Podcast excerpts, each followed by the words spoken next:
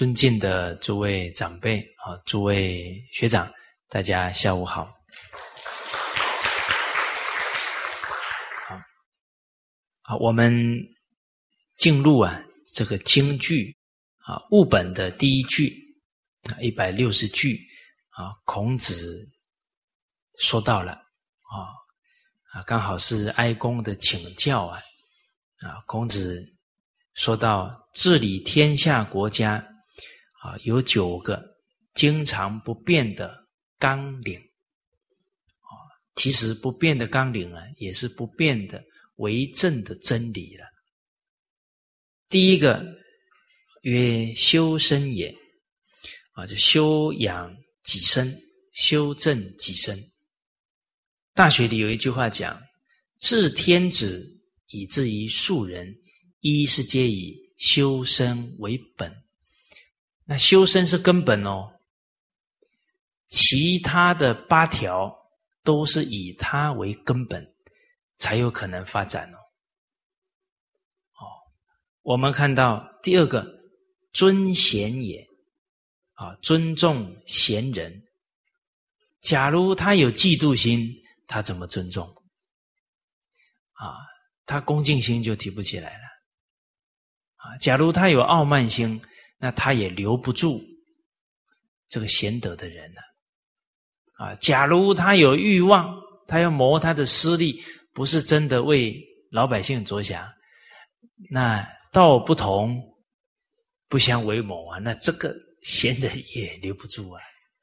好，我们看开国的帝王天子啊，像商汤赶伊尹啊，文王。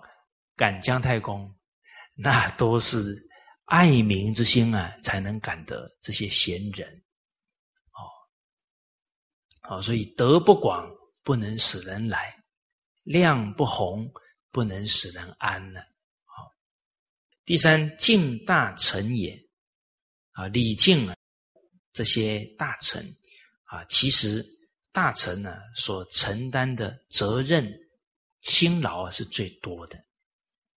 有德之君呢，常常感念这些大臣的贡献，哦，所以都非常尊重他们。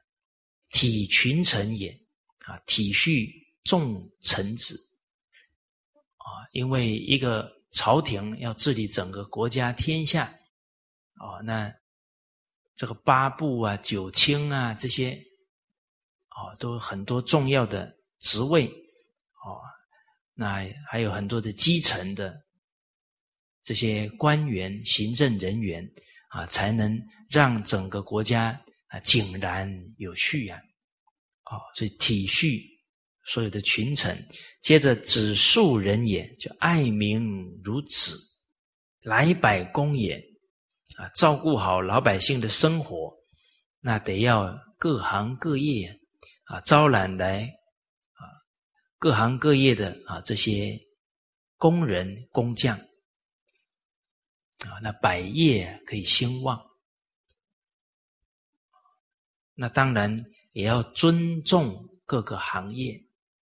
我们可以感觉古代呀，啊，对每一个行业他的劳动付出啊，都是给予尊重、感谢的。哦，那当然这个上位者。啊，他常常表彰各个行业这些杰出的人、有贡献的人，啊，都能让各个行业啊都被鼓舞啊，被带动。啊，柔远人也，啊，抚慰远方的人民，啊，善待远方的人民，啊，最后呢是怀诸侯也，啊，安抚各地的诸侯国。因为古代啊，像夏商周的时候，啊啊，像以周朝来讲，啊，武文王啊是百里，哦而凝聚了天下，啊，汤王是七十里而望天下，这个望是指啊是天下的榜样，啊，天下都向他学习学习呀。啊，其实他所治理的范围啊，啊，天子所治理的范围并不不算是很大啊。所谓八百诸侯，哎，啊，这是春秋的时候的一个局面啊。那周天子所治理的地方啊，是天下诸侯归心的地方，都尊他为天子。哦，那这些诸侯啊，他们都能。啊，这个天子啊都能安抚，啊，都当然最重要的啊，做榜样给他看，啊，在他有危难的时候呢，啊，尽力去照顾啊，支持他们。啊，接着具体啊，谈到了啊，假如这九个纲领呢，真的去做啊，会得到什么好的结果？哦，修身。则道立啊，修正己身呢，那正可以啊，树立自己的品德啊，自己的道德啊，可以立得住啊，不受啊境界的诱惑了。我们刚刚讲的，你经不起诱惑啊，可能一生的功业就毁掉了啊。所以这个修正己身，这是要真功夫才可以。在修身方面呢，啊，在楚国有一个记载啊，啊，就是楚国有一个隐士啊，叫詹和啊，啊，有一天呢，楚庄王啊问詹和啊，治国应该如何治啊？我们把这一段先打出来给大家看一下。楚庄王问詹和曰：“啊，治国奈何？啊，应该如何啊来治理国家呢？”啊，詹和对曰：“何明于自身而不明治国也？”哎，怎么会明白了啊？修正己身，却不知道怎么治国呢？那庄王听了就急了。啊！楚庄王曰：“寡人得奉宗庙社稷，愿学所以守之。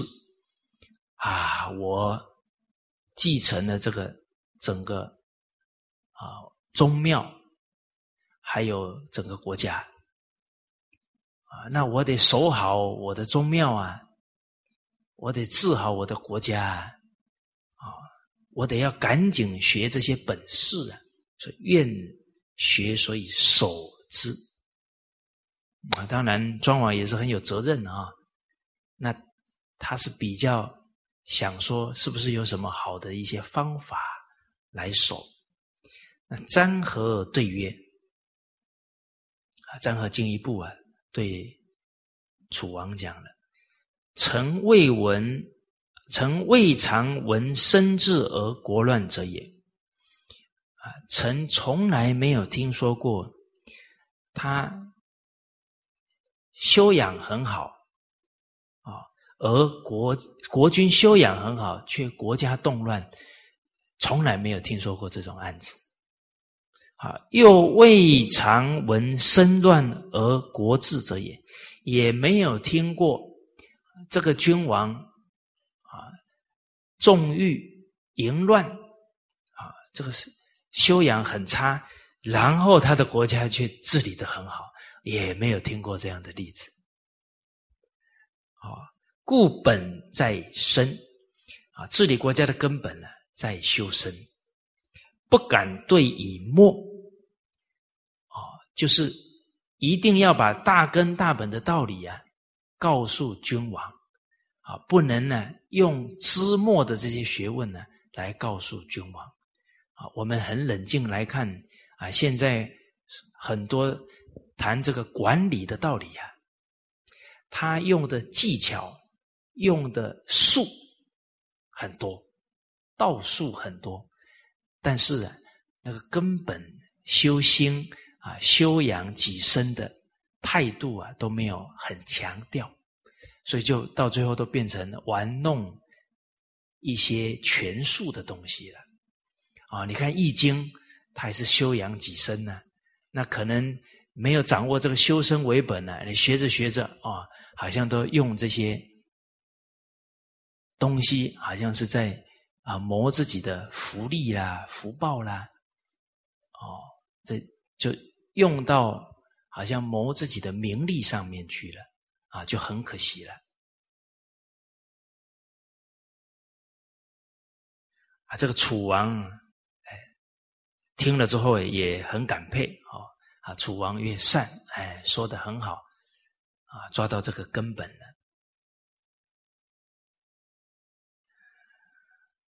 一个领导者啊，能时时抓到这个根本呢，真的不容易啊。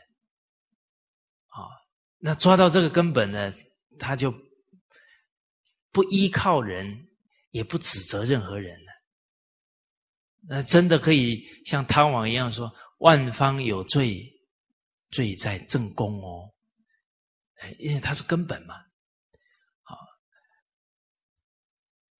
战国时候魏文侯啊，他有一天对他的臣子啊孤卷子说道：“啊，说父亲很贤德啊，可以依靠吗？”啊，孤卷子说。不足以依靠！接着文侯又说：“那儿子很贤德啊，可以依靠吗？”啊，顾坚子说：“不可以依靠，靠不住。”啊，那哥哥很贤德，可不可以依靠？啊，不可以依靠。那弟弟很贤德，可不可以依靠？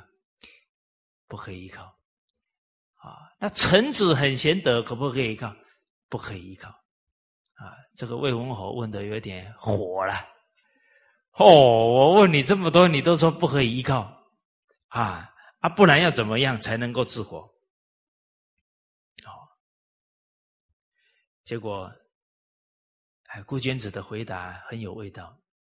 啊，说望人者不治，视人者不久。啊，君欲治啊，从生死，人何可视乎？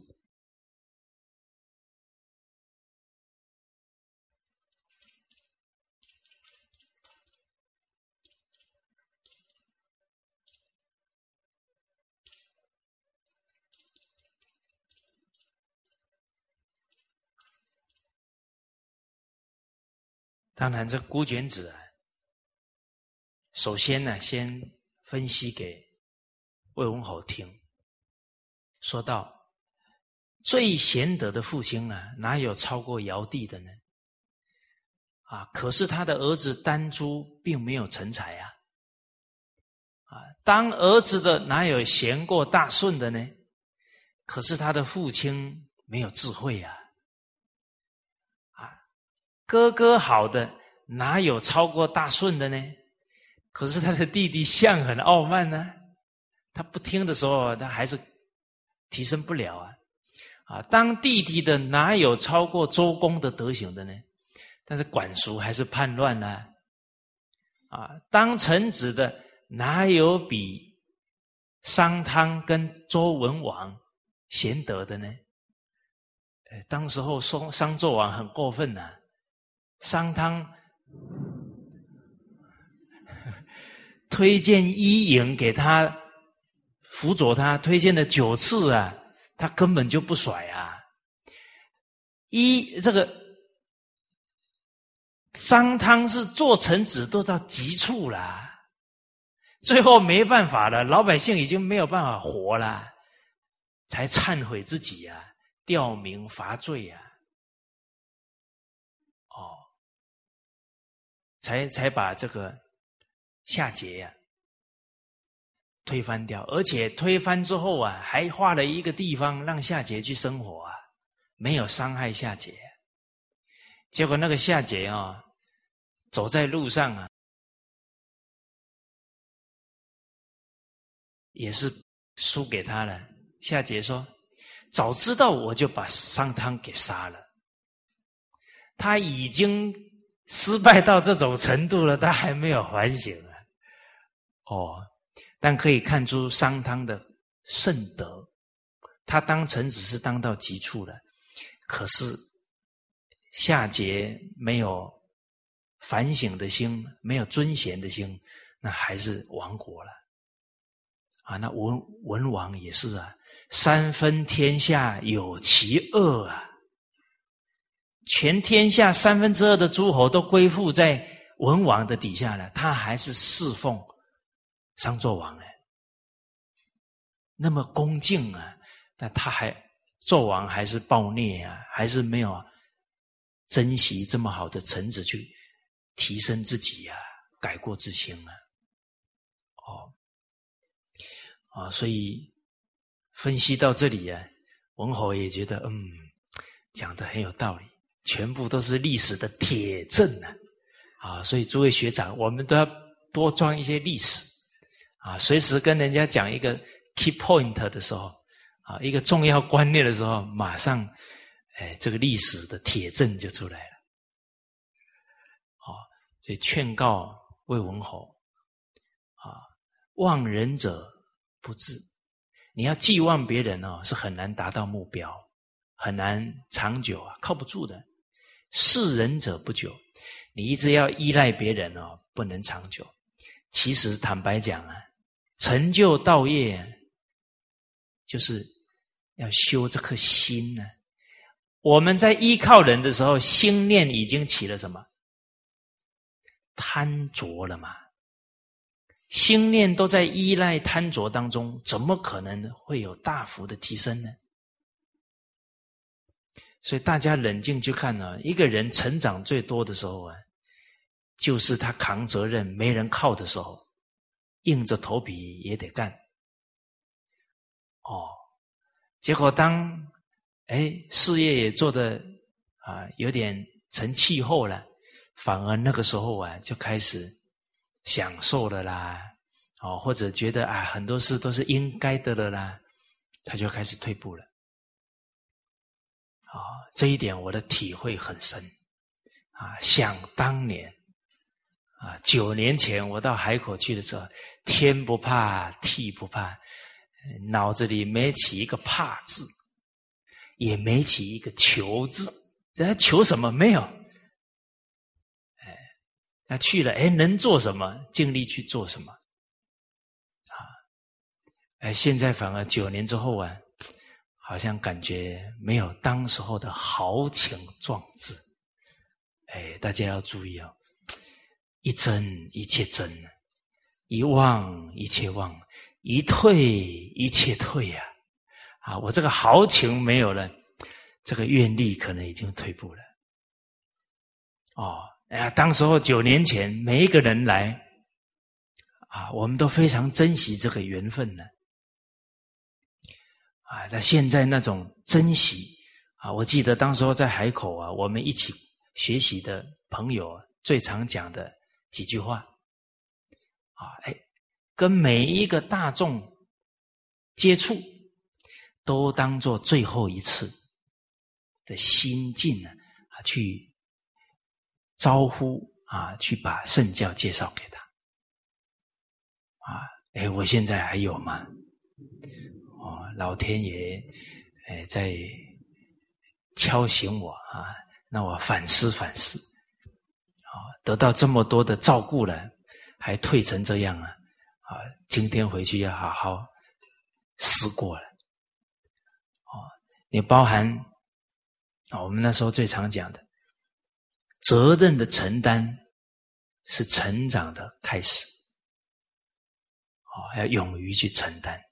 啊，刚刚上一节课也跟大家讲，啊，最近起念头，啊，可不可以让我 take a rest 休息一下？你看起这个念头，那九年前根本一往无前呢。哦。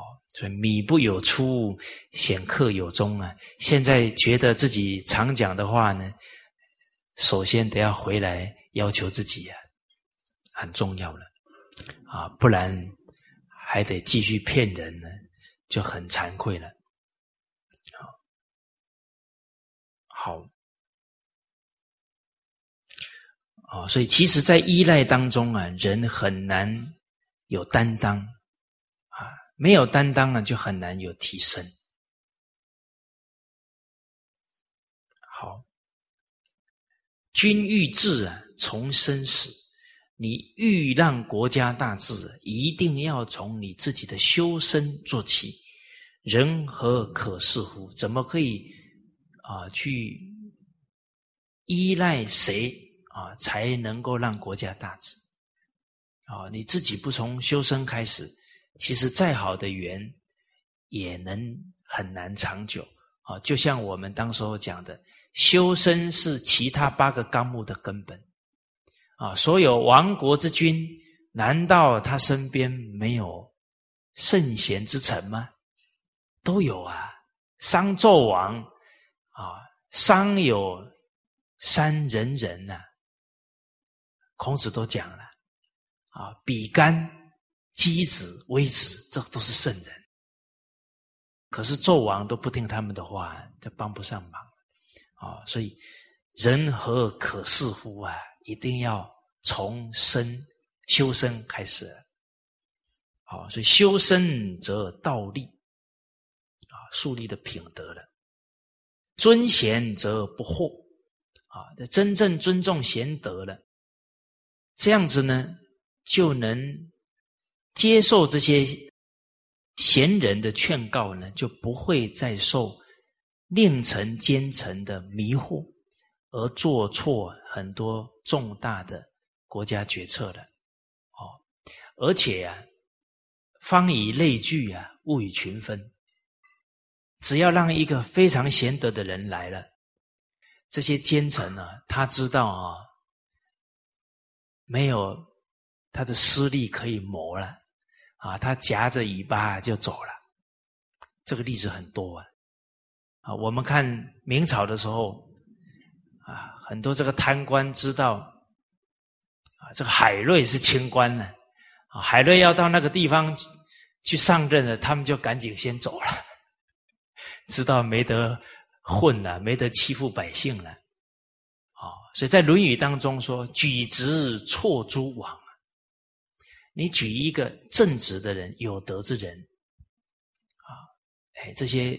奸臣会走，啊，甚至于是整个朝廷的大臣的正气啊，都会被他带动起来，啊，我们看朝廷里面有范仲淹呢，那是差多了，啊，用了一个范仲淹，所有的有志于利益国家的人都会被感召来，哦，所以小人自然远离呀，啊，有德之人自然感召了。啊，所以这个尊贤则不惑啊，我们可以了解到，任何一个朝代要兴盛，都首先一定做尊贤的动作。啊，夏、商、周都是一样，啊，也包含汉朝，啊，汉高祖没有李煜、张良，没有几李煜、韩信、萧何，他的整个政权呢，不可能能够稳固下来。啊，唐朝唐太宗没有李煜、魏征，啊，房玄龄这些大臣，那也不可能成就他的贞观之治。啊，后面还会有专门探讨这个尊贤的句子。接着，亲亲则诸父昆弟不愿，啊，亲爱自己的亲族，啊，则啊这些伯伯叔叔，啊兄弟，啊这些。宗族的亲人呢，受到恩泽啊，自然不会有怨怨言，啊，不会有嫌隙。而且天子自己的家和了，就是天下的榜样，天下人都效法了。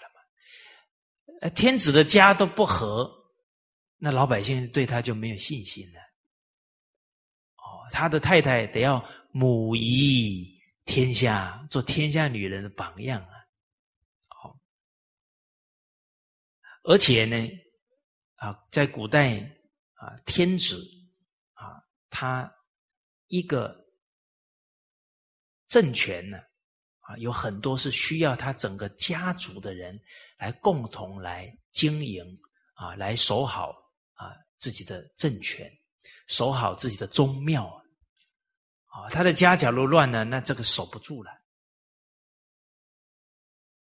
敬大臣则不炫。啊，礼敬大臣呢，在礼敬当中呢，能够以礼相待，啊，然后能够和和啊，取得共识，这样朝政呢就不会迷乱颠倒，而且这个取得共识啊很重要呢，啊，这个天子领导者啊，他要接受劝谏啊，他要广纳雅言。让大家充分的集思广益啊！假如这个大臣才建议几句话，马上都被天子给否定掉了啊！慢慢人家就不敢讲话了啊！一些客观的情况都没有反应，那就搞不清楚状况了。就定敬大臣则不炫呢？啊，你不广纳雅言，那很多情况搞不清楚，自己又武断去做。决定啊，就麻烦了啊！体群臣则视之暴礼重啊，体训重臣呢，重臣必感怀他的恩德，而尽力啊报效国家。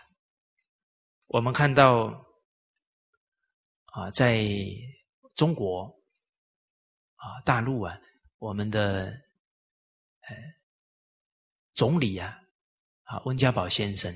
啊，他们过年啊，甚至除夕夜啊，去跟各行各业一起过年啊，有时候还到这个下水沟去啊，慰问这些工人。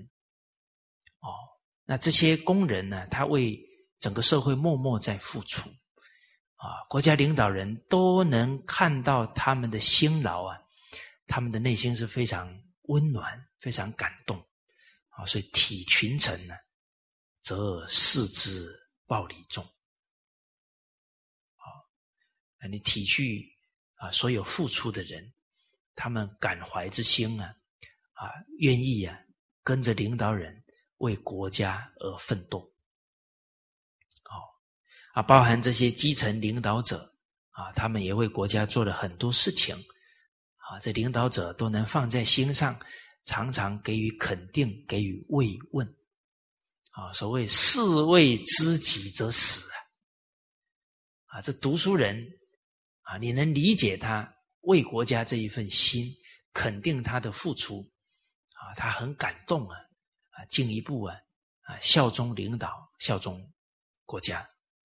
子庶民，则百姓劝啊，爱民如子啊，则百姓受到鼓舞啊，而互相。劝善啊，大家想一想啊，啊，像啊，在我们大陆胡主席、温总理啊，他们过年前后啊，慰问老百姓，慰问各行各业，关心他们的需要。大家想一想啊，这个各行各业跟老百姓啊，这一辈子会忘了这些情境吗？不会呀。遇到人就怎么样，我，就赶紧说了，啊，他听到的人都感动。啊，我们的领导者很有爱心，体恤我们。啊，你包含很多地震发生了，哦，这些国家领导者都最快的速度呢赶到现场啊，整合整个资源呢啊，来以最快的速度啊来救灾。哦。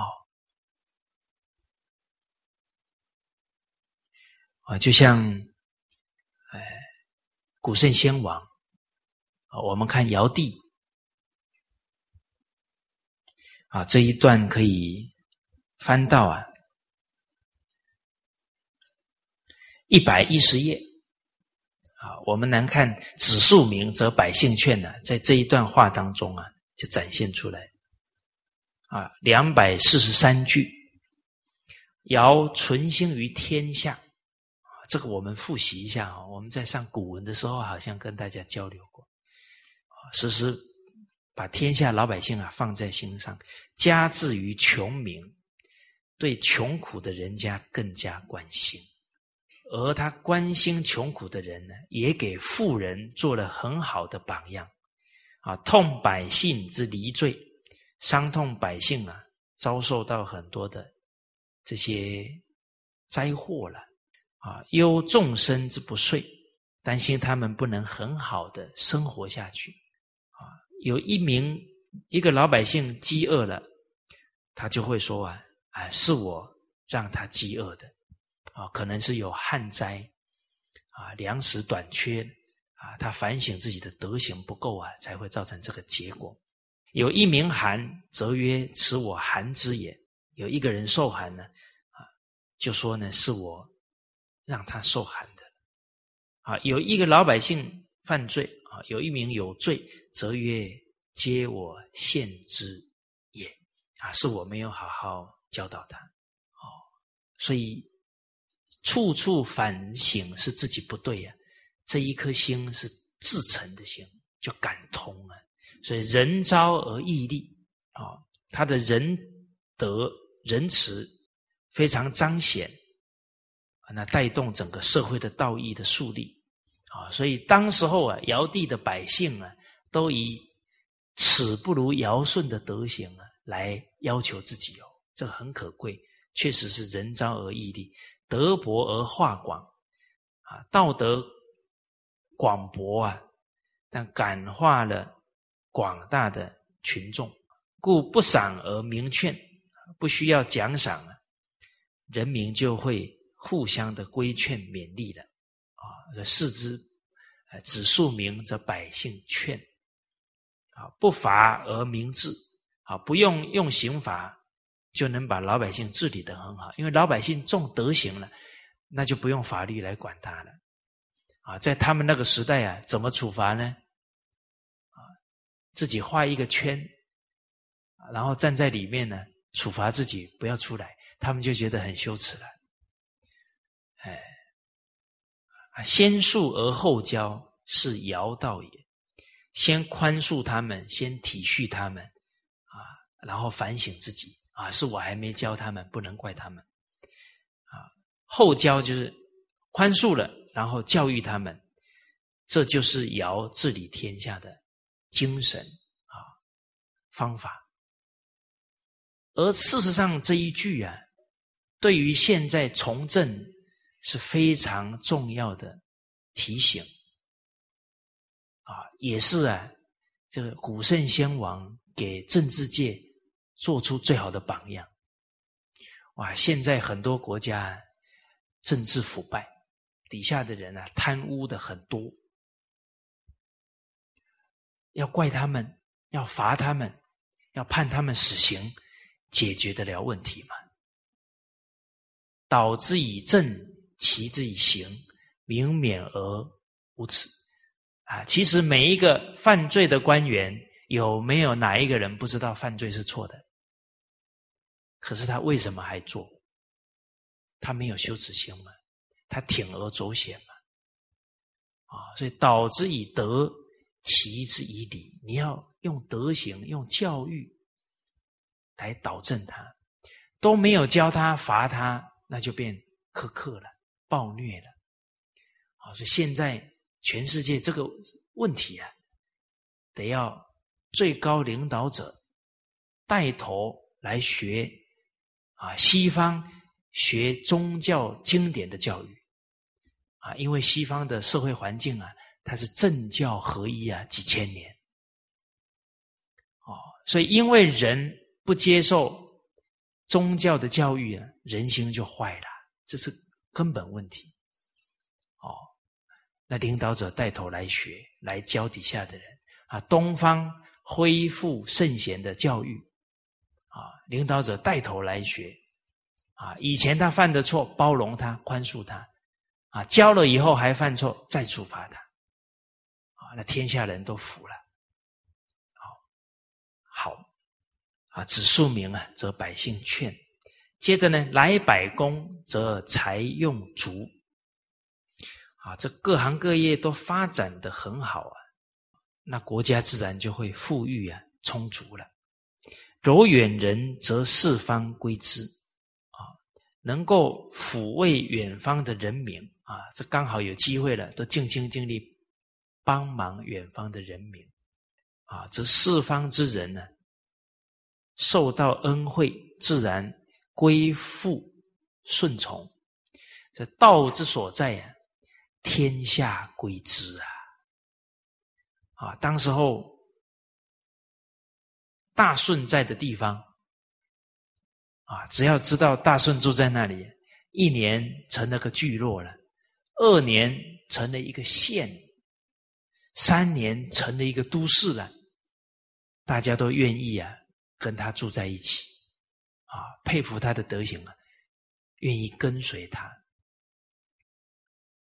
包含孔子当时候啊，在鲁国为官呢，哦，那很多这些大大夫啊，都被孔子的德行感召带动，哦，然后附近的国家诸侯啊，哦，都来哎向鲁国学习了，哦，那很多其他国家的人民啊，都愿意依附到鲁国来哦。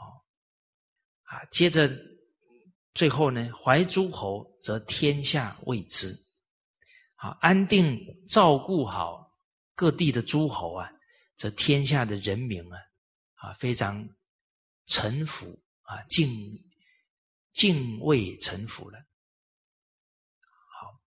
那这都是做了这九个纲领之后呢，很好的结果啊。但是哀公接着问呢？那具体这九条怎么落实，才能得到这些结果呢？啊，哀公接着问了之后啊，孔子说到了：“斋庄慎服，非礼不动，所以修身也。”啊，从这里呢看得出来，古代啊非常重视祭祀，因为啊祭祀是不忘本。啊，假如连祭祀都非常不在乎啊，都非常随便呢，那这个修养一定是不断往后退了。啊，所以当时候孔子为什么离开鲁国？其实啊，从这一句话就看出来了。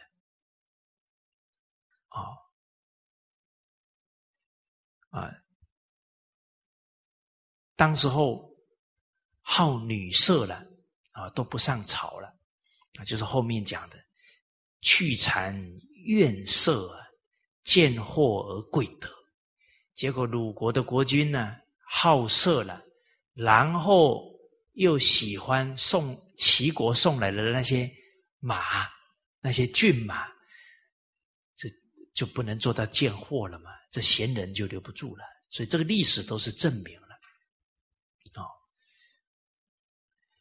后来孔子离开鲁国，觉得在鲁国没有办法实行大道，就是因为他的国君呢，连祭天这么重要的祭祀啊，都随随便便，他就觉得不成熟了，才才离开。也是等到最后的可能都破灭了，他才离开。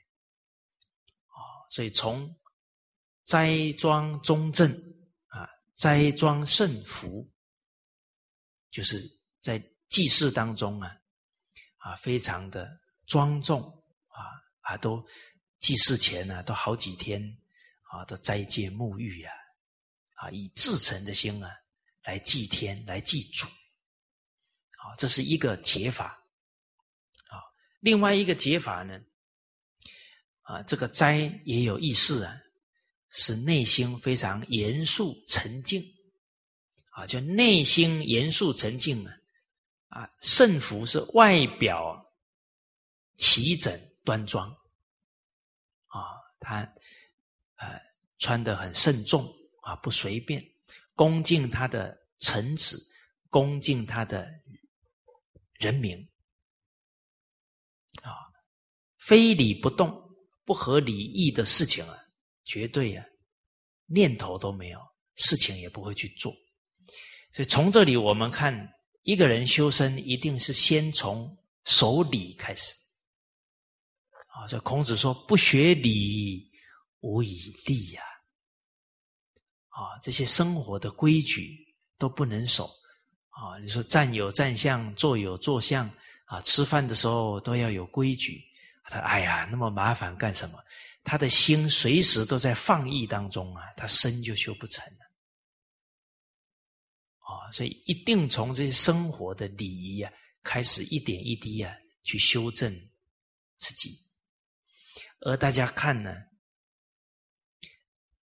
我们上一代的妇女啊，在家里都很端庄啊，印象当中啊，穿那个唐装哈。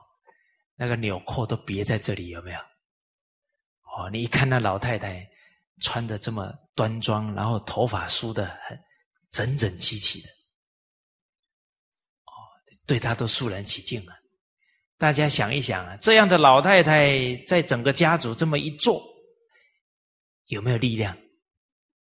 有啊，所有的女性都向她效法。哦，所以我认识一个校长。他说：“他母亲在他的形象当中都是这么庄重，这么有气质。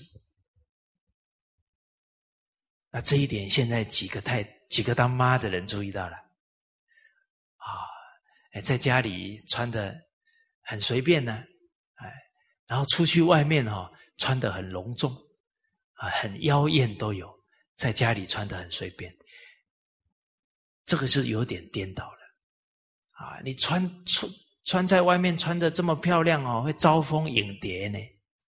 现在离婚率好高呢，哦，所以应该是出去穿简整齐简单一点啊，回来斋装盛服，你的先生都对你肃然起敬，就不会把你看作黄脸婆，是吧？而且，你假如一个人，一个妈妈在家里穿的很随便，孩子每天看你穿那么随便，他怎么可能打从心里恭敬你？好，而父母如是哦。老师呢？你一个老师到学校去讲课，站上讲台，穿个拖鞋，穿个短裤，你说孩子会很尊重你？听个很难呢。所以人要衣装啊，佛要精装，是很有道理的。啊，季康子曾经问孔子说：“使民敬忠以劝，如之何？”啊，让老百姓尊重我，对我效忠啊，他们互相劝善归过啊，怎么做得到呢？啊，孔子回答他。啊我感觉呀，孔子在回答问题都直指人家的心地呀，很有味道啊。因为季康子这么一问，哎，老百姓怎么让他尊重我？怎么让他对我效忠？啊，怎么让他们劝善归过？社会风气良好，他的念头在哪？向外要求。孔子马上让他回光返照。啊，说灵之以庄则静。你面对臣民百姓都非常庄重，你自重而后人重，自爱而后人爱。你穿的这么慎重，老百姓觉得你非常尊重重视他。斋庄，哎，灵之以庄则敬，你自然感得百姓的尊重嘛。孝慈则忠，你要教他们孝道，忠诚出于孝子之门呐。而且君人臣忠啊，你先仁慈的，老百姓自然效忠啊。都把根本的因，你要先自己去努力，而不是求一个美好的结果啊。举善而教不能。你能够把整个社会当中很好的榜榜样树立起来啊，举善，而对那些能力不足的人啊，人生遇到很多不幸的人，你都能教导他们，帮助他们，让他们能谋生。你那个仁慈的榜样啊，老百姓看了佩服效法你，啊，举善而教不能，则劝，啊，这个举善啊，在中国大陆这几年呢、啊，啊，办了三届的道德模范，啊，从零七年、零九年、一一年，啊，我们印象很深的，啊，最美的女儿孟佩杰啊，女士啊，她。八岁啊，就照顾她的养母喽，不是亲生的呢。啊，她这么样尽心尽力照顾，啊，她的养母那时候一百四十多斤啊，等于七十几公斤啊。他一个这么小的孩子，怎么照顾起来不简单？我们看到他就觉得差太远了，不孝觉得很丢脸了。啊，许月华女士十二岁双腿就截断了。最后照顾一百三十几个孤儿啊，都喊他妈。一般看起来他都要人家照顾的人，他居然三十多年照顾了这么多人，那种奉献精神呢？我们一看，那我们做的还差他还差得远。看了就感动，感动会怎么样？期许自己去效法，举善而教不能的。哦，所以您看哦，这些都是为政的。关键哦，哦，所以这些圣人的教诲啊，那都是家庭、国家成败的根本所在啊。我们翻到一百页啊，教化当中就有举到啊这一句教诲啊，两百二十句啊，您看啊，在魏国的。啊这一本啊，历史当中有讲，贤贤表德，圣王所重，举善而教，众尼所美。啊啊，显贤就尊贤呐，啊表德表彰美德啊，是圣明的帝王啊所重视的。我们看冬则温。夏则敬，汉朝的皇帝他就懂啊，啊，树立了黄香这个榜样，天下人学习啊，包含二十四孝，很多主人翁啊，国家都表彰啊，最后还赋予他高官，因为他一定是好的大臣，举善而教啊，就是《论语》这个典故了啊，提倡善行啊，表彰这些。善事、善人、善事，啊，然后对不懂的、不足的人，啊，帮助他们、教化他们，啊，现在很多啊国家呢，啊，他都会有这个辅导人民啊就业，这个很可贵啊，哦，啊，让他们谋得一技之长，啊，他们的生活以后啊就有保障了。哦，你包含，呃，有一些老百姓啊，他被邪教所污染，他不懂啊。哎，国家用很大的心力啊，用让他们了解什么叫正信的宗教啊，教育他们啊，这个都是很难得的啊，德正的啊，所以提倡孝行教化。也是孔子啊，非常肯定啊，称赞的，好，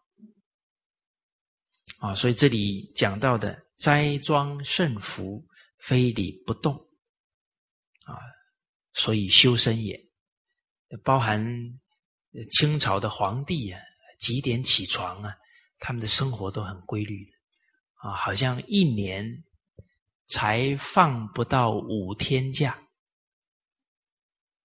哎，好像是自己生日啊，然后还有春节啊，反正放不到五天假。请问大家，我们一年放几天假？哎，皇帝好不好做啊？哇，那早朝都很早了，他们三四点就要起床了。啊，不是，他当皇帝是这样，他从小读书就得这样啊。哦，所以他睡过头了，这个就是失礼了，他违反这些生活规律规矩了，那都都是失礼了。啊，有一个天子，周天子。有一天睡晚了，都没上朝啊。他的皇后把自己的首饰啊都摘下来，然后啊，在那站在一个地方啊忏悔，啊，都是因为我不好。啊，没很好的辅佐天子，啊，他自己在那里忏悔啊，因为天子没上朝失礼了，啊，不恭敬群臣，不恭敬治理百姓的事情了，哎，但是这这一位王后不简单呢，她不止没有指责天子啊，她反而觉得是自己没有护念好。天子啊，天子很感动啊，啊啊，他自己请罪啊，要降罪于他，天子很感动啊，最后就改正自己的过失，啊，这个故事很很给人启示，诸位女同胞啊，回去可以试看看啊，用看看，哎，这个历史当中这些都很好啊，我们往往啊。啊，另一半有过失的啊，先骂再说了。有没有想到说啊，我假如有提醒了什么，有做了什么，可能他这个错误就不会出现的。哎，行有不得，反求诸己啊，不容易啊。他应该落实在哪？落实在我们整个五轮的互动当中。不然，事实上，只要我们没有办法能守住这个态度啊，一定会情绪就上来，一定会互相指责，这样的情况就很难避免的。哦，所以道也者，不可虚礼也。好，不恒其德啊，或成之休啊。啊，不恒其德，夫妻可能就要吵架了。好接着呢，去谗远色，见货而贵德，摒除这些谗言呢，啊，这个怨色啊，读远的时候是距离，读怨的时候呢是远离，啊，这个读法不同啊，意思不一样，啊，远离女色，轻财物，啊，轻物质的享受啊，而重道义。啊，这个就是尊重贤人的做法。因为你这个不把这些进产业的人退掉啊，那闲人的话根本就进进不来了。而且这个院舍啊，在汉朝的时候啊，啊，我们都很有印象啊。宋弘啊，这是东汉的一个贤臣，他有一天呢，啊，跟汉光武帝啊在谈话。结果这个刚好啊，这宫廷里面换了几幅新的仕女图，哦，那些女子啊，都画的很很美丽呀。结果这个汉光武帝在边讲话哈，这个眼睛就嗯啊，看到那个仕女图上面去了。啊，那请问大家，时时保持对人的恭敬容不容易？我们在听别人讲话呢，啊，被其他的东西就这个注意力就引过去了啊，对人就不恭敬了，或者边听，嗯，不是想到哪里去了，哎，所以无不敬也不容易落实哦，啊，哎，时时啊对人啊有这种敬意啊，专心听他讲，结果。宋弘看到皇上这个眼睛啊飘来飘去的啊，然后他就很善巧的讲了一句话：“呃，孔子说啊，已矣乎啊，吾未见好德如好色者也。”啊，圣人的话挺好用的 我没有见过好道德啊，就像好女色那种这么积极啊。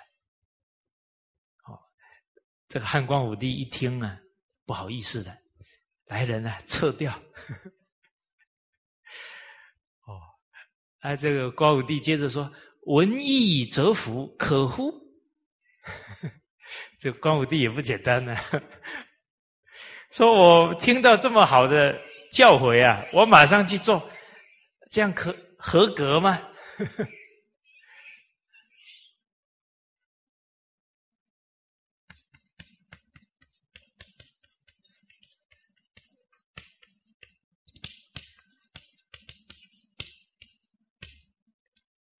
这个文艺而服啊，就让我们想到孔子对学问的下的功夫啊，德之不修，学之不讲，文艺不能喜。你看，文艺马上去做，不善不能改，是无忧也。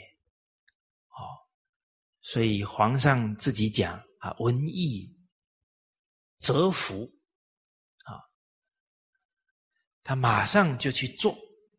这样可以吧？相信呢，宋弘看到皇上这个态度啊，一定是非常欢喜啊，因为这是百姓之福了，哦，社稷之福了。故事讲完了，哎，这个故事给我们启示，以后啊，我们亲戚朋友给我们讲的话很有道理，指出的问题很很对啊。我们可能好，我改给你看，OK，这可恶 哦！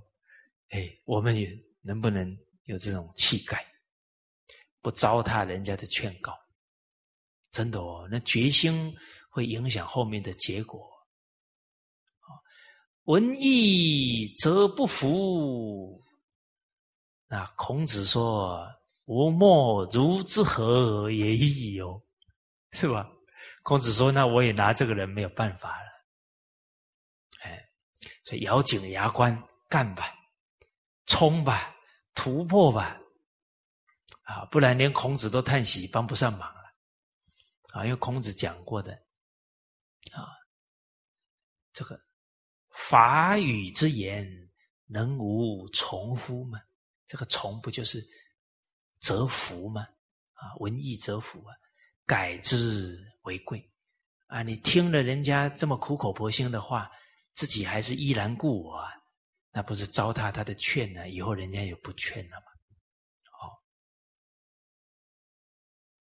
啊，这个是怨色的一个例子，啊，包含后面又发生另外一件事啊，宋弘也是表演怨色啊，啊，皇上的。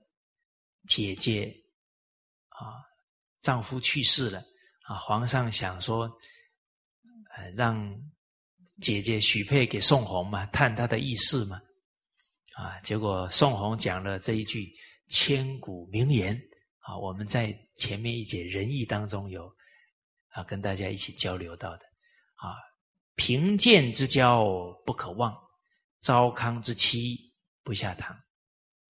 见货而贵德，轻这些财物物质，在战国时代啊，啊齐宣王啊齐国的国君，啊有一天呢遇到淳于髡啊，这也是一个很好的臣子，那宣王就跟他讲了，啊，哎，你观察我哈，我喜好什么？来，你讲讲给我听，啊，这些好的臣子哦，都抓住每一个机会啊，跟君王互动啊，哦，这个淳于髡就说了，古古代的人呢有四个号，代王啊，你有三个号，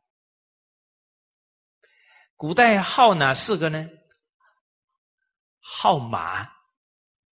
啊，喜欢很好的马，就像现在的人喜欢好车啊，好马。第二个，好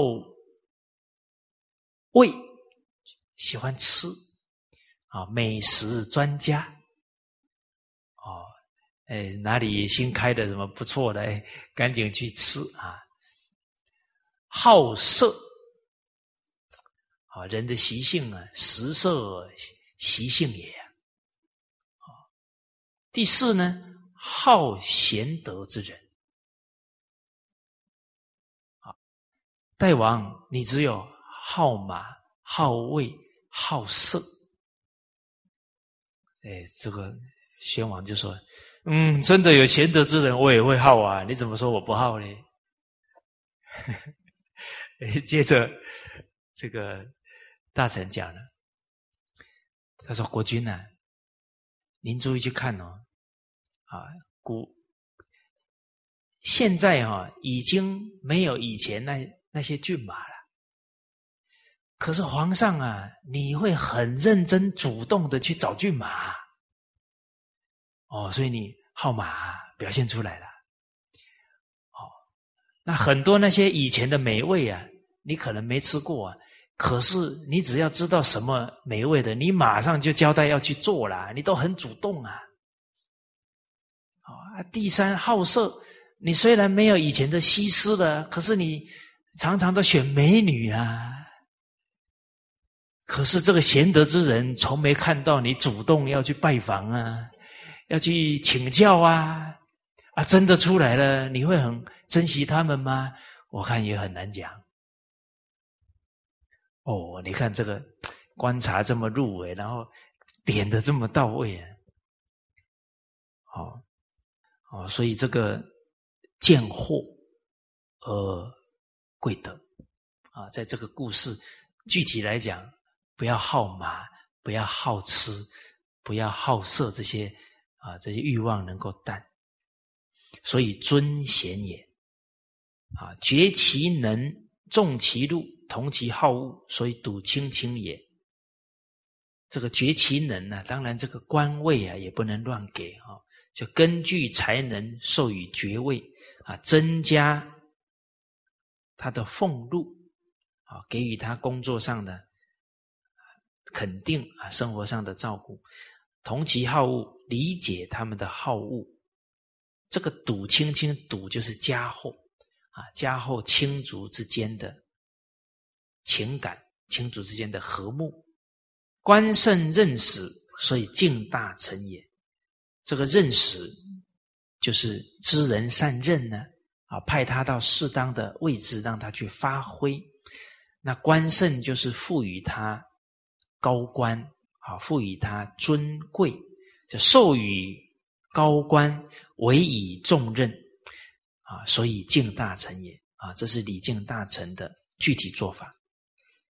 啊，你让很有德德能的大臣闲在那里没事干，那他会觉得。很不受尊重啊，他会觉得那我不能白吃国家的俸禄啊，他可能就离开了。忠信重禄，所以劝世也啊，以真忠诚信实啊来对待啊这些基层的干部，然后重禄啊也给予他们优厚的俸禄，照顾好他们的。生活啊，像在台湾啊，教书也是公务员啊啊，也是领国家的俸禄。那假如老师的薪水太低呀，他的心不安呢，他很难很好的照顾好孩子啊学校的工作啊，因为他的心家庭经济都有问题啊，心很难安定。啊，所以台湾就特别重视这些老师啊，还有基层公务员的福利，哦，让他们生活没有担忧，甚至于他们教育孩子啊，也都得到很好的照顾，他就安下心来做好他的工作。啊，所以劝事业，受到照顾的基层公务员就很感动啊。好，时时薄练，所以指百姓也。啊，你真正爱护百姓啊，一定是设身处地为他想，所以时时这个死就是派老百姓啊做一些公务啊公家的事情，但是你不能在他耕作的时候啊啊他在农耕他在收成，你又调他去做这些公家的事情啊，他到时候收成不好了，他生活都堪忧了呢。那体恤老百姓啊，所以农闲的时候啊，才派他们。去做这些事情，啊，薄练就是减收赋税，啊，让他们啊不要有这么沉重的生活负担，啊，所以只百姓也，啊，爱民如此的做法，啊，日省月考，啊，这个前面两个字是念细领。啊趁势，啊，这个就细领，其实就是给予他的酬劳啊。以前常常是用这些米粮来做单位，啊，经常考察他们的工作，啊，这来百工啊，啊，这些各种工匠啊，考察他们的工作啊，有没有呃认真啊，服务好大众，啊，然后有时候呢，给颁奖给他们啊。奖励他们，啊，像很多国家，他都会啊，很多劳工模范啊，榜样啊，肯定他们啊的努力付出，啊，这是招来各各行各业啊各种工匠的方法。送往迎来啊，家善而经不能，所以虽远人也。啊，这个送往迎来就款待来往的啊，这些有缘的族群族群朋友啊，哪怕是不同国家、不同种族、不同宗教的啊，都很礼遇他们，款待他们啊。加善而经不能啊，奖励善行啊而怜悯弱势的人，所以虽远人也啊。就抚慰远方的人民。我们看范仲淹先生呢，当时候他是带领守边疆啊，啊，面对西夏的侵略，但是没有这个战事的时候啊，啊，对方西夏的老百姓呢，啊，到汉地来生活啊，他还是。很爱护他们，啊，照顾他们，啊，所以后来范公去世的时候啊，西夏很多人呢都痛哭流涕，啊，他家善经不能啊，照顾很多困难的人，好，所以柔远人也。既绝世举废邦，朝聘以时，后往而薄来，所以怀诸侯也。啊，延续断绝的世系，以前的人很注重慎终追远，啊，他这个世系啊没有办法很好的承接下去，啊，你去让他能延续呀，他这整个家族的人民啊都对你感恩戴德了，啊，以前的家族啊少的话一两百啊。多的话，有五六百都有啊，七八百人，而且既绝世啊，这个一做了，那所有的天下的人看了都感佩呀，天下都归心啊，啊，因为绝的东西，你再不把它延续下来，就断了，呃，这种。说积阴德啊，让人家不能这个世系不断绝掉啊，啊，这么厚道呢，天下人佩服，而举废国，振兴这些衰亡的国家，那这整个国家的老百姓都感你的德了，啊啊，举废邦，朝聘以时啊，后往而薄来。啊，这些诸侯来朝见天子的时候，啊，天子啊很厚道啊，他们送的东西很少啊，他给的东西更多啊。而这个朝聘以时，就是固定的时候啊，才让这个诸侯呢来朝见啊，不会常常呢啊临时的啊就交就命令这些事情啊，因为每一个诸侯他也有他整个国家要忙的事情啊，能体恤他的情况哦。那其实。用在现代啊，你一个大公司啊，跨国公司，它有很多分公司啊，哎，你也都要能体恤到所有分公司的领导者啊，啊，你也不能三天两头去干扰他的工作啊，啊，就像学校办学，在古代官员去巡视学校，都是有固定的时间的啦。啊，不是突然来了，那学校课程就耽搁了，全部又要应付这些活动啊、检查什么的。哦，所以看古代这些做法，其实都很体恤当事人呢，体恤在位的人啊。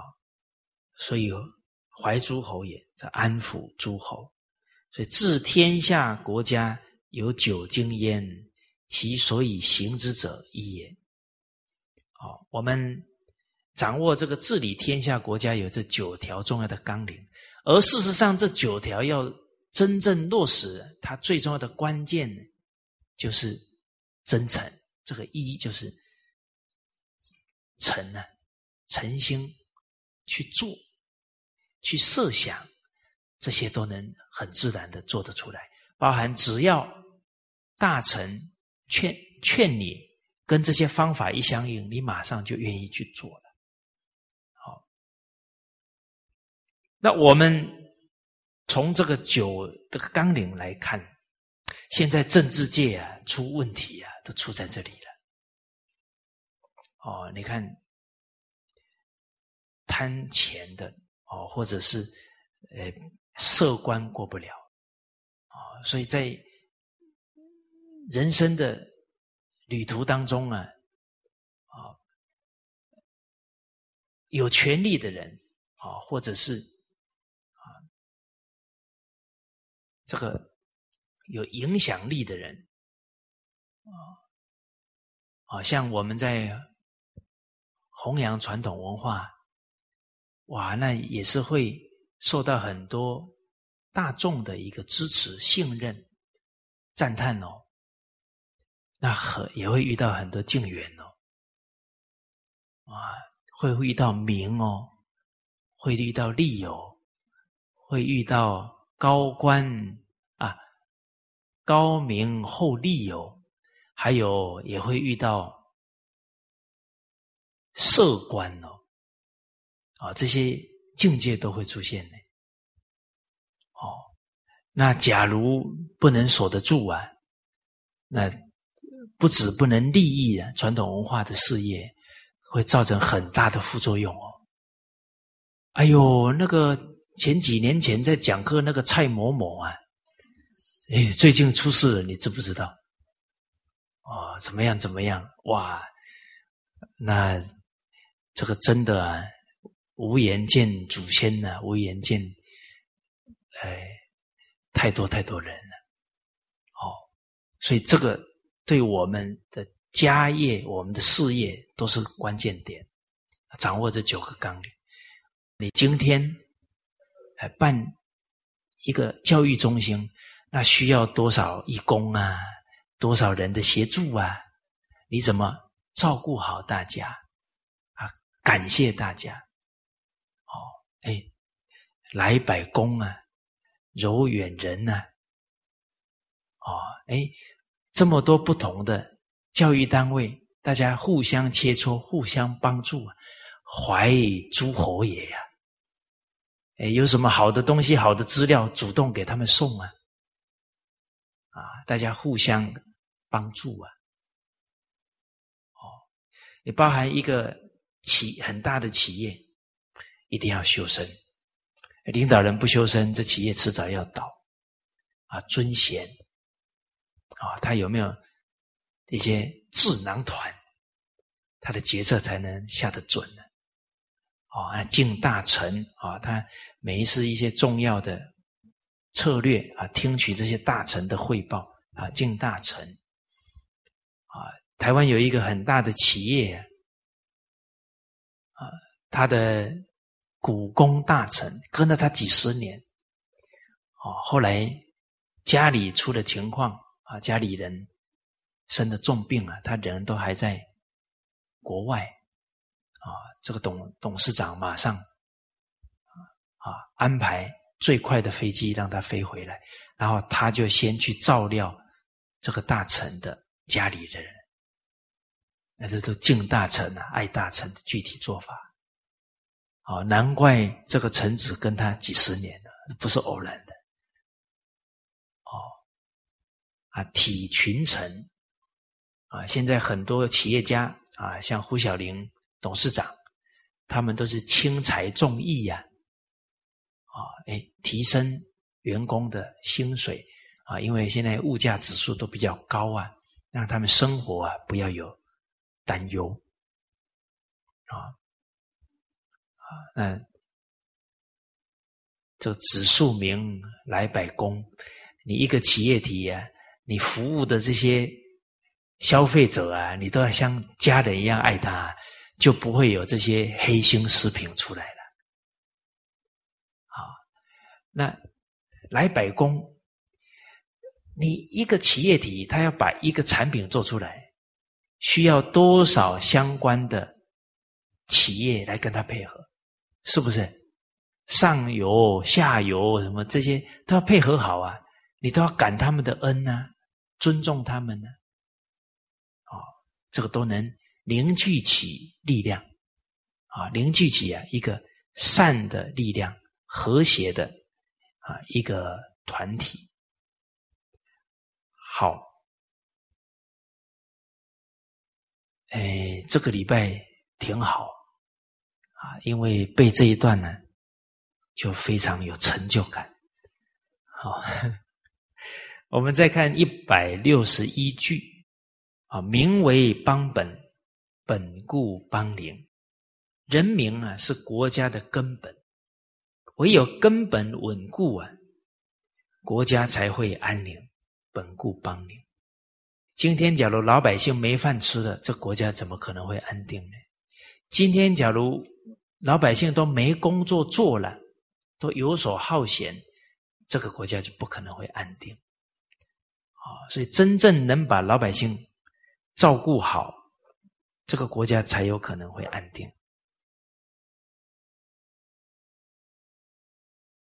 我们看一段呢，《韩诗外传》。经文呢，可以感觉一下呢。这个名为邦本呢，本固邦宁。这个齐桓公啊，向管仲请教啊，一个国君呢，最要重视的是什么？啊，这个有打出来给大家看一下啊。齐桓公问于管仲曰：“王者何贵？”管仲回答。最要重视的就是天，贵天。这么一讲啊，齐桓公抬头看看天，天空啊。管仲说：“所谓天，非苍茫之天也，啊，不是这个一望无际啊，啊，这个很蓝天啊，很宽广的这个天。王者以百姓为天。”啊，君王应该把百姓当作天啊！其实君王是代表上天，告诉照顾好老百姓的子民啊！哎啊，照顾好上天的子民啊！接着这一段呢，就谈到了百姓与之则安啊，百姓服从你的领导，这个国家就安定；辅之则强。老百姓更欢喜的要协助你，要帮助你啊！你这个国家一定富强起来啊！百姓都主动的要建设这个国家，他才怎么有可能不强？那我们的团体每一个人都主动的要建设好这个团体，啊，那这个团体一定会发展的越来越好。但愿意帮国家是果啊，因呢？哦，所以孟子的话当中啊，都把很多道理阐述的非常透彻，而且都把根本找到。你看孟子的话：“君之视臣如手足，则臣视君如父心。视为视老百姓为手足，视臣子为手足，是因啊。感的果是什么？则臣视君如父心啊。”哦，孟子说：“乐民之乐者，民亦乐其乐啊；忧民之忧者。”民亦忧其忧啊！你为老百姓辛劳、担忧、付出很多，老百姓很感动啊！他一定为整个国家而奋斗嘛？哦，所以我们看到很多很好的企业家，他们的员工啊，都主动。来看整个公司需要什么啊？像菲尼克斯啊，南京的公司啊，它也是很大的一个跨国公司啊。李布松总裁很爱护底下的人，结果他们的员工啊，就很主动的设计了一个自动喷水系统，啊，然后就帮公司啊这些庭园呢。浇水，而且那个方法省了非常非常多水，都是主动去做的。好，那一个同仁这么做，两个同仁这么做，那整个团体啊，都会带动起，都为整个这个大家庭着想嘛。所以辅之则强，非之则为。啊，百姓假如这个非就是埋怨呢，那这个国家就危险了。非之周围啊，包含团体啊，也是要很警觉的。背之则亡，这个背啊，通背叛的背，那就百姓都背叛了，那这个国家就要灭亡了。哦，所以诗曰啊，《诗经》里讲到的“民之无良，相怨一方”，就人民没有善良的德行啊，互相埋怨。对方啊，埋怨国君啊，埋怨他人，但是这个还是上面带的不好，上行下效的啊。所以《孝经》里面，哎，这个《大学》里面讲：一家人，一国兴仁；一家让，一国兴让；一人贪利，一国作乱。你领导者贪利了，那整个国家就乱。好，所以民皆居一方而怨其上啊，老百姓都站在一方面啊，埋怨他的国君啊，不亡者谓之有也啊，国家不灭亡啊，那是不可能的，没有过的事情了。所以接着又讲到啊，善御者不忘其马啊，善于御马的人呢，不会忘了他的马。甚至于啊，每天都要锻炼，啊，都要训练。善射者不忘其功，啊，擅长射箭的人呢，不会忘记他的功。善为上者不忘其下，啊，善于做君主的人呢，不会忘记他的人民。啊，诚爱而立之，啊，真诚的爱护，而且啊，帮他们谋利益。四海之内，和若一家。就天下的人像一家人呢，这个和就是聚在一起的，啊，像一家一样。在江苏苏州啊，有一个公司啊，叫固德，啊，他的员工有三千多人，也是一个很大的企业，一个大家庭。他们就是贯彻师长啊家文化。很用心啊，照顾员工，三千多人呢不打卡，啊，他们说哪有人回家了还打卡的？然后有一个同仁离职五年了，生病的消息传回来啊，全公司啊捐款照顾一个离职五年的员工，连离职的他们都还是把他当家人。哦，所以这一家公司做的很好啊，去参观过的公司超过一千家，而且我看那个 IBM 啊、微软都去参加过了，很多大公司。所以，一个企业做好了，全国的榜样哦。而有一个例子啊，他有有一个人呢，帮他公司介绍了一百零六个人，而且那一百零六个人全部是他故乡的人。说哦，这家公司很好。介绍故乡的人，介绍了一百零六个人 来这家公司上班。爱人者，人恒爱之人。啊，这感召力很强，而且这个这一个员工很可贵呢。他的故乡的人来了哈，都先在他们家住三天呢，他还要照顾呢。可是他很欢喜啊，因为同乡的人能有一个稳定的工作，在这么好的公司上班，他觉得对得起这个。故乡的这些友人呢？好，好，所以这个尘爱而立之啊，四海之内何若一家了？好，不爱而立，你不爱护他，反而都是啊，在他身上要磨到你的利益了。